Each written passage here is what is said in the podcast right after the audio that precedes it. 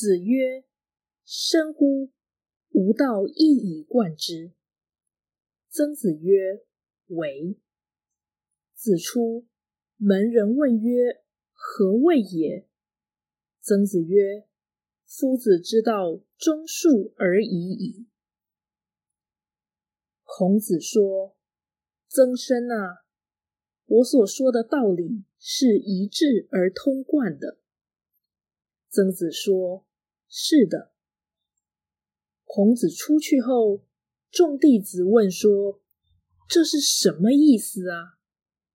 曾子说：“老师所说的道理，主要就是忠恕而已呀。”道义阐释，本文是曾子阐释孔子道学的见解。殊为无知而简易，令人怀疑此事的真假虚实。此文暗示曾子得孔子之真传，可为儒家代表，这实在是混淆视听。如果说孔子之道可以一以贯之，此无疑义。然而，此一贯之理，若非义，即是仁，岂可能为忠恕？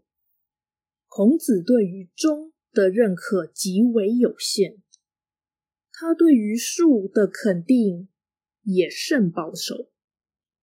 如果忠恕的确是孔子对曾子强调的观点，这必定又是因材施教的表现。反而可以证明，曾子在孔子眼中绝非高徒。总之，孔子学说为中国思想之治，其最高理念乃属于天人之际，而忠恕是人际关系的德目，绝非圣人论道之本。若夫子之道，忠恕而已矣。这其实是孔子教育凡夫的慈悲精神，并非他的知识结论。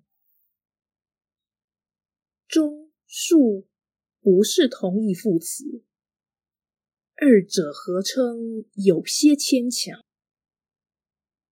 但若是以矫正曾子的人格缺陷来考虑，那么，中术二者确实极为适用。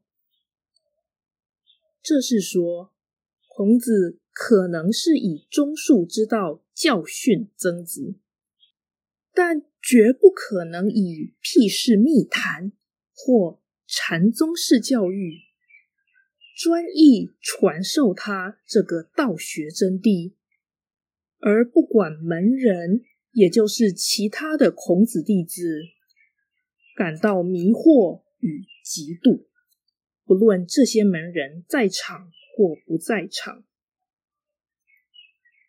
孔子有教无类而循循善诱，其传道的态度正大光明，常能设身处地为弟子着想。而没有神秘主义的习气。然则，曾子此说必有断章取义的问题。他甚至是半个谎言，不足采信。